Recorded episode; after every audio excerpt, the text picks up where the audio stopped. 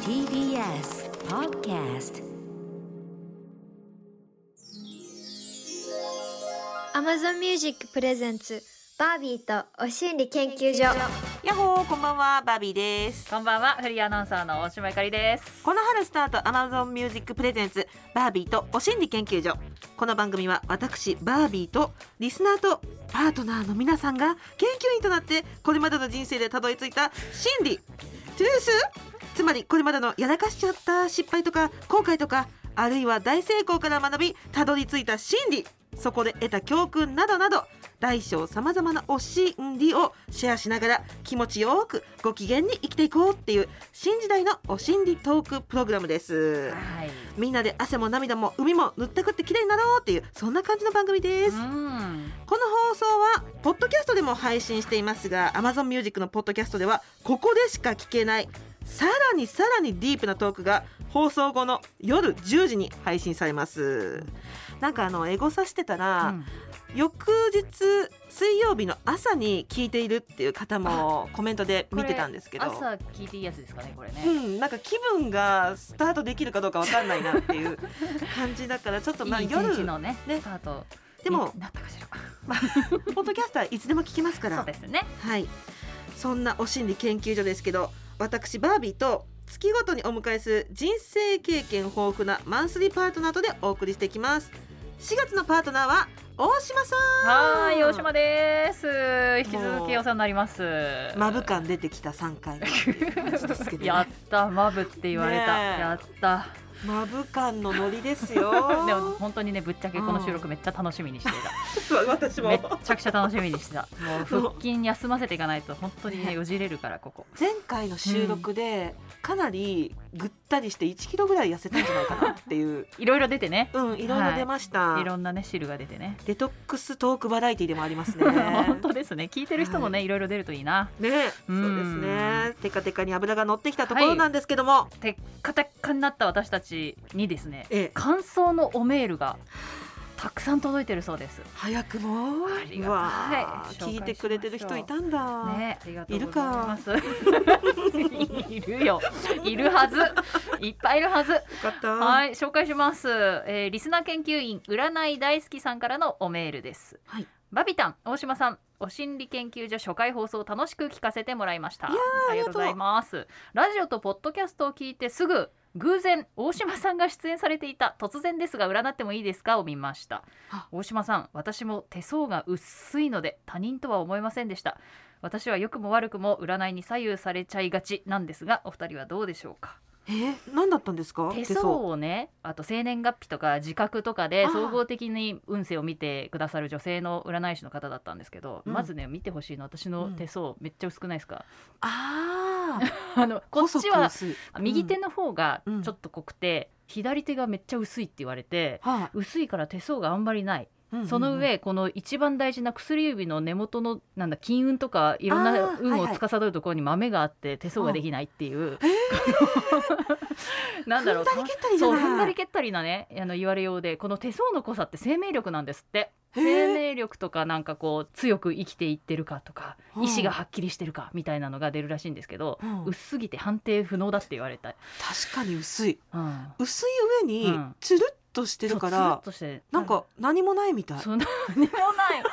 何人生何もないみたいなニュアンスで言わないでほしいんですいやそこまでけ言ってどなねいでしかもねこの手の真ん中に走ってる線って運命線って言ってこれ引いちゃおう、うんあね引いちゃこったこね今ボールペンで引いちゃったけどこれ運命線ってみんなピンって入ってるらしい入ってるらしいんですけどうん、私ねこのね下のここでピタッと止まってて、半分以上ないんですよ上半分以上怖いが。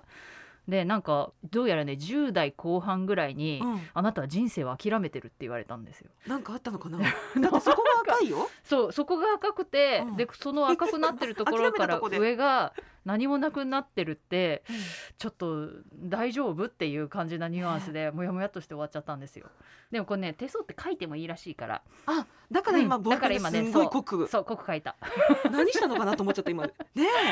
今日この後ち仕 ょっ事2つあるのにと。何やってるか。あありがとうございます。ねえう占い信じます？占いは私めちゃめちゃ行きますよあ本当にプライベートでもうんプライベートでも覗いたりするの大好きだから覗く？あのおろす系何何おろす系って何？上から大根おろす系あ上からおろす系。上からおろす系も行くし、はいはい。アガスティアの葉とかってななわからないちょっと何ちあれょっと何言ってるか全然わからないついてこれてない 何ですかおろす系とアガスティアの葉と、はいはい 前世書き換える派と、はあ手相とはいはいはい生命判断全部いきます。あちょっと四と五しかわかんなかった。 何わあ順番ミスった。なんかの扉みたいなのななんだっけ？あアなガスティアの葉アガスでティアの葉って何？インドにああのるはあはあ全員の人生の詳細が記されてる葉っぱがあるって言われてる の。あれ怖い怖い怖い。ですよねリスナーさん。 リスナー研究員さだからんね。多分ねね今、うんツイッターもシーンとしてるとシー思ンうとしてるうわーやだー人々残されてる。 でもなすごいなエンターテインメントですね。そうですね私は占いはいやーね、うん確かに元気になったりするからそういそううふそううそうに使うのはいいですねねはいありがとうございます、えいやーすごいですね ありが嬉たですしいそんなね。にねちょっとまだまだリスナー研究員さんからの感想をメールお待ちしておりますよ。はいねメールだけじゃなくてこの番組の公式 LINE だと簡単に送れるようなので感想など気軽に送ってほしいプリンどうした どうしたはい、こういうテンションもありです、はい はいリスナーの皆さんも一緒に人生のお心理を追求して汗も涙も海も塗り合いっこしてテカテカに仕上げていきましょう、は Amazon Music Presents バービーとお心理研究所お知らせの後はリスナー研究員さんと電話で直接おしゃべりお心理テレフォンなんともう私が今年一番興味があるマッチングアプリのお心理をプリッと出してくれるそうなんです、い一番だったの楽しみもう今年一番興味があるちょっとちょっと本当にマジこでのあ新の年度初めにやりましょうよねやりたいなと思うんだけど、ちょっとね、うんやっぱ踏み込めないから今日はぜひお心理いっぱい聞いて熟考しようと思ういやいやいやもうこバクさんれやったことあるんですよね私もあの出会い系と呼ばれてる時代から、うんうんもうかれこれ20年ぐらいは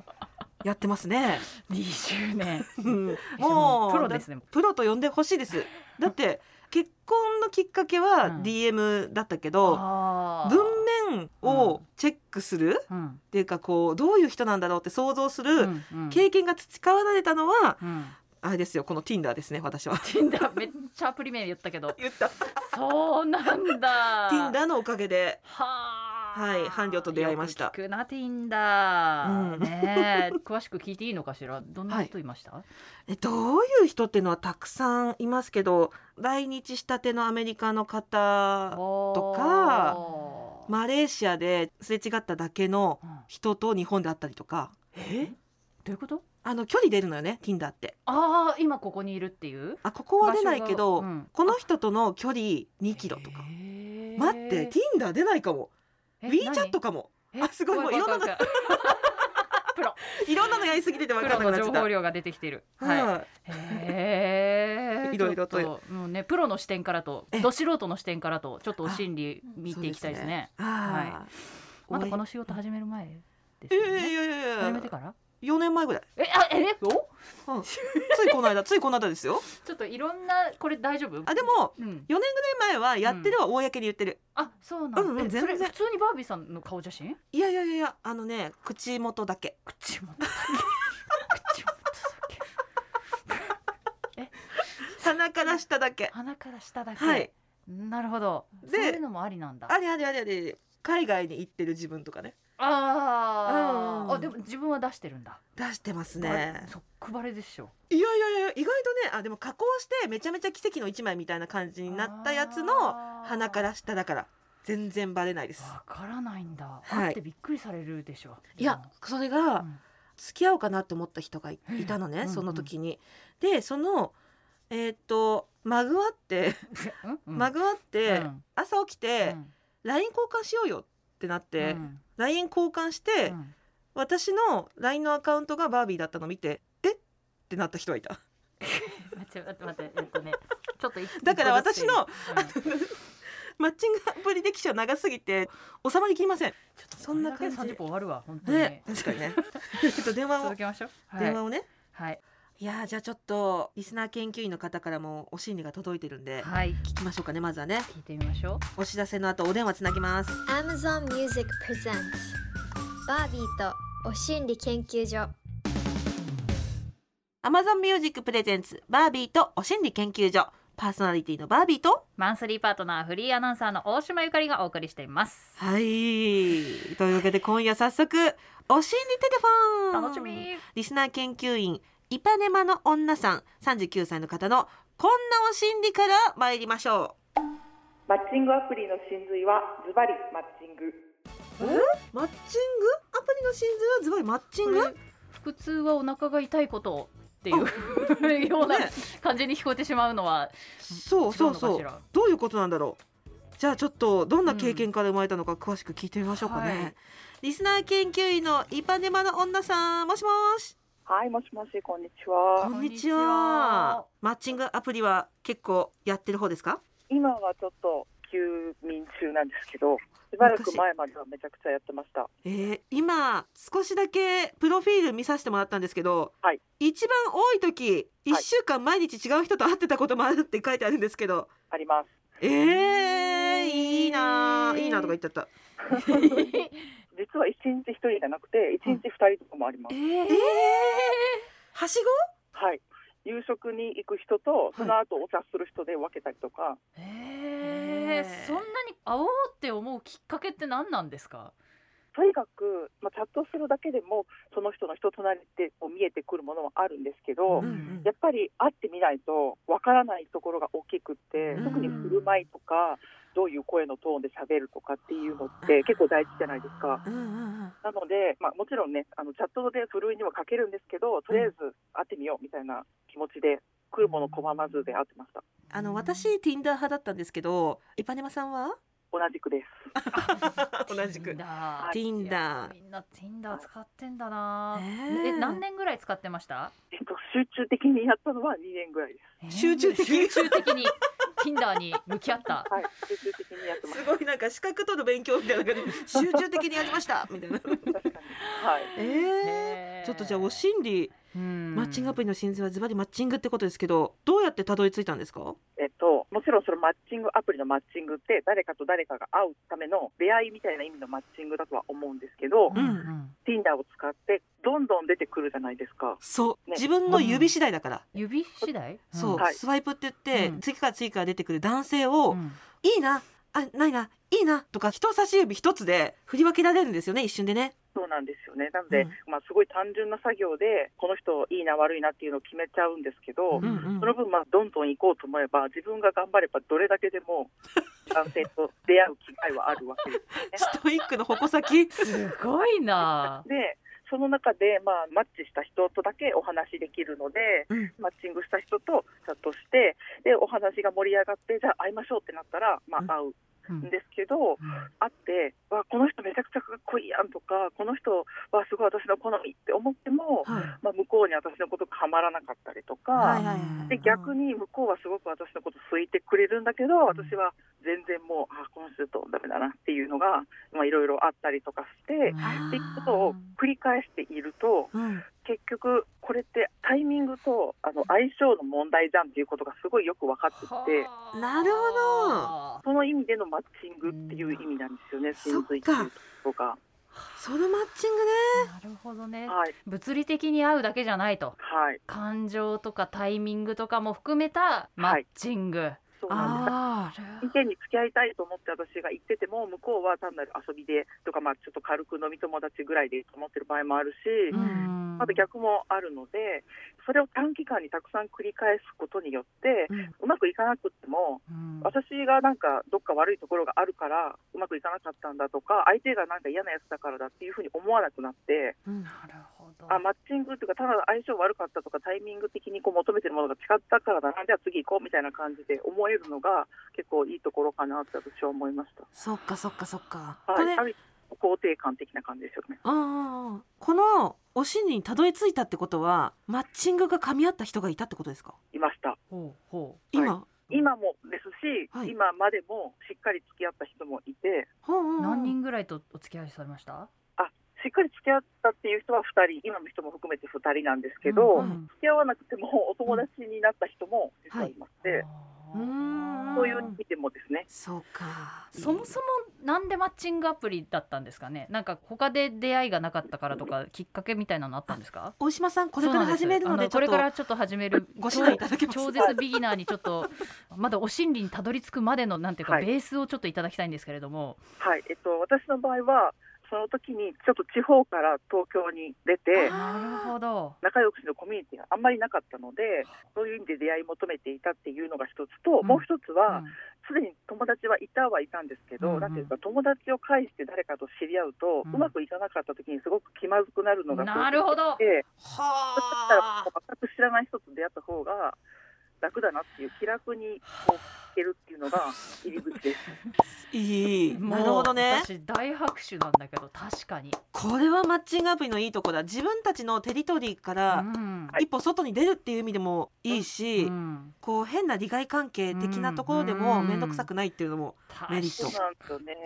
でも勇気いりません、何回もあのいろんな人とまずはチャットをしてみると、うんあこの人ちょっとやばそうとかうん、あーこの人ちょっと私の感覚とずれてるなとかっていうのは多分分かってくると思いますああーあーあーーそれはこうテキストのやり取りですか最初はテキストのやり取りで、うん例えばなんか質問してることと噛み合わない答えが返ってきたりとうんか、うんうんうんうん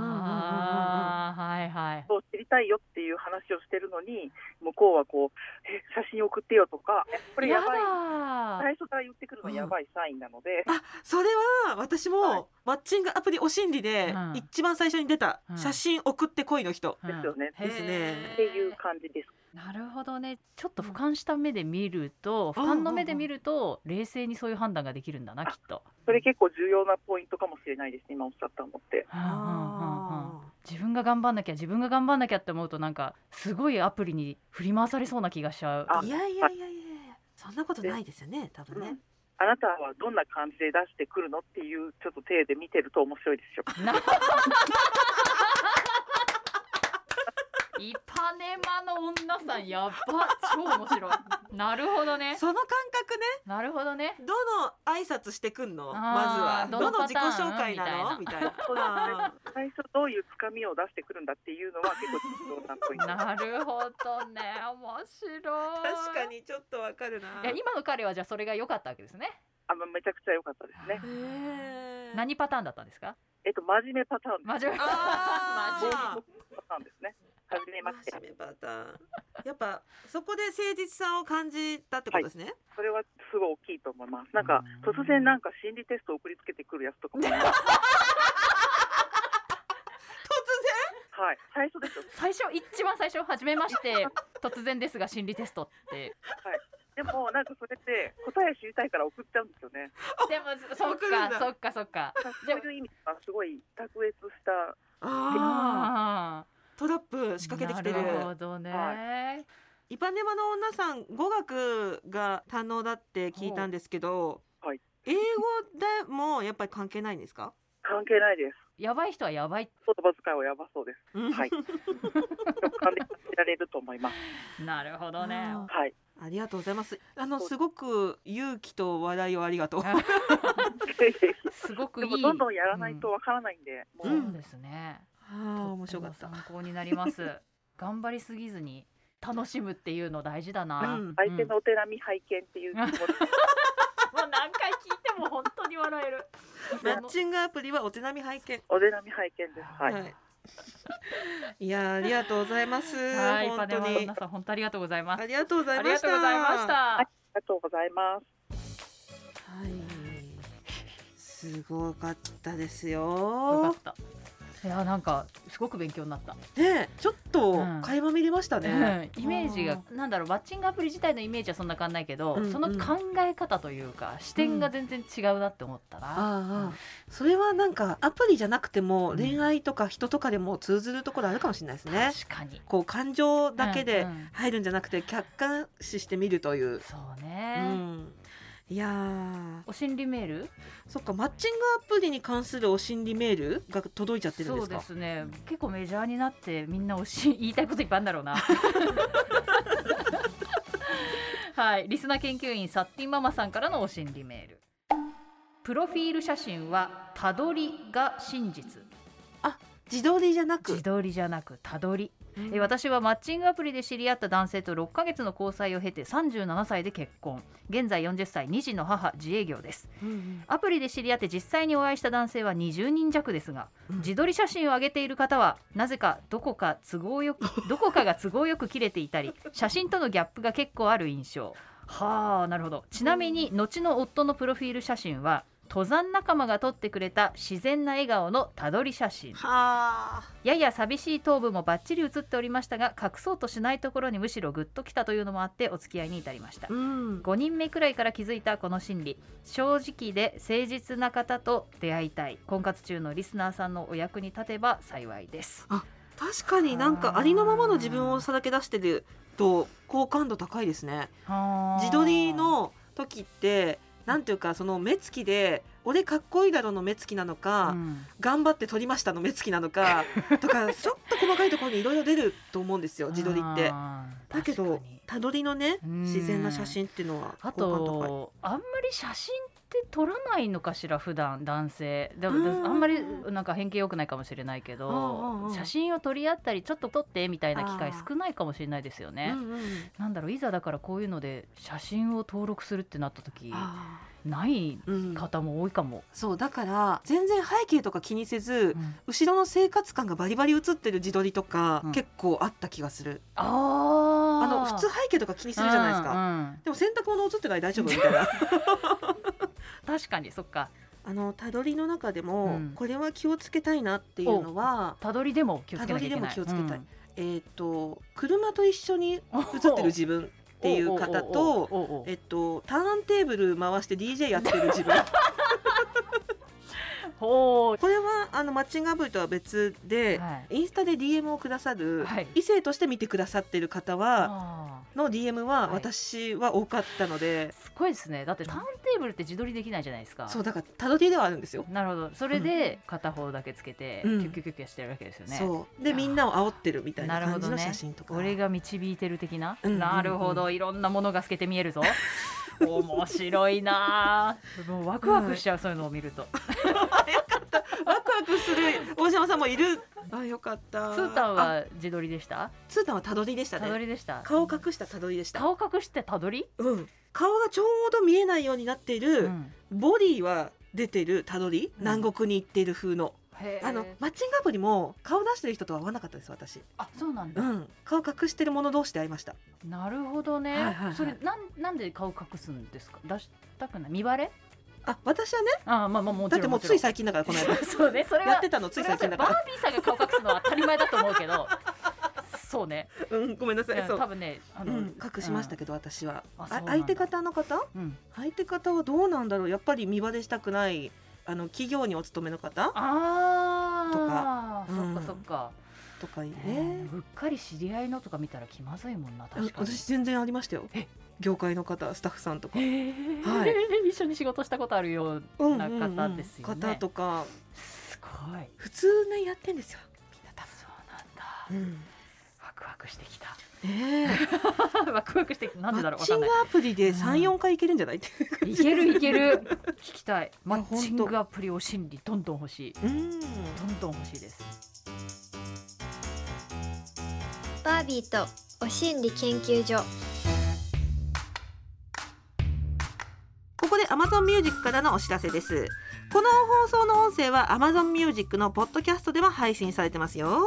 お知らせしていますが大島さんポッドキャストについて改めて教えてくださいはい、ポッドキャストとはインターネットで聞ける音声コンテンツのことです。この番組も放送後にアーカイブ化されて、いつでもお好きな時間に聞けるようになるんですよ。ねえいつでもってのがいいよねいつでもいいですけど、ちょっとあの場所とか時間考えないとブフってなるかもしれないので、そうそう吹き出す可能性あります、ね それだそけれ気だをけつ気けをまつしょけうてはい。 Amazon Music のアプリを見ると過去の作品がずらっと出てきますからはいそちらの方ポチッと振り返ってみてねはい、そして Amazon Music フリーであれば Amazon アカウント登録するだけでパソコンやスマートフォンのアプリなどから無料でも楽しめるサービスですえそれに Amazon プライム会員の方は新たな登録なしでも使えます、うんうんポッドキャストは Amazon Music のすべてのストリーミングサービスで追加料金なしで聞けますこのラジオの放送もそれから放送に入りきらなかったあんなお心理やこんなお心理がいつでもどこでも聞けますよ、はいそうなんですぜひ Amazon Music アプリをダウンロードしてバービーとお心理研究所で検索してみてください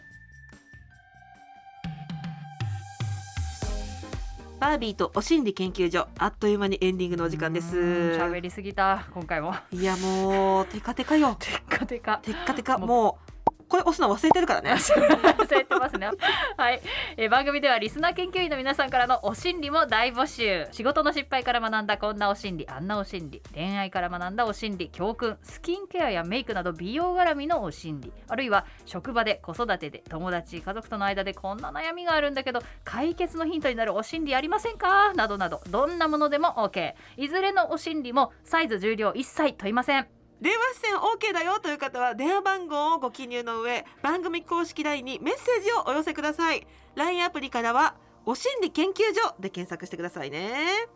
LINE には番組 Twitter や Instagram のアカウントからも飛べますもちろんメールでも受け付けてますよアドレスはお心理アットマーク tbs.co.jp お心理アットマーク tbs.co.jp お心理の綴りは OSHINRI ですお尻にならないように注意してねあそしてあお知らせですよお電話出演してくださったリスナー研究員さんには Amazon ギフトカード1000円分をプレゼントします、皆さんからのプリップリのお心理お待ちしてます感想おメールも大歓迎よ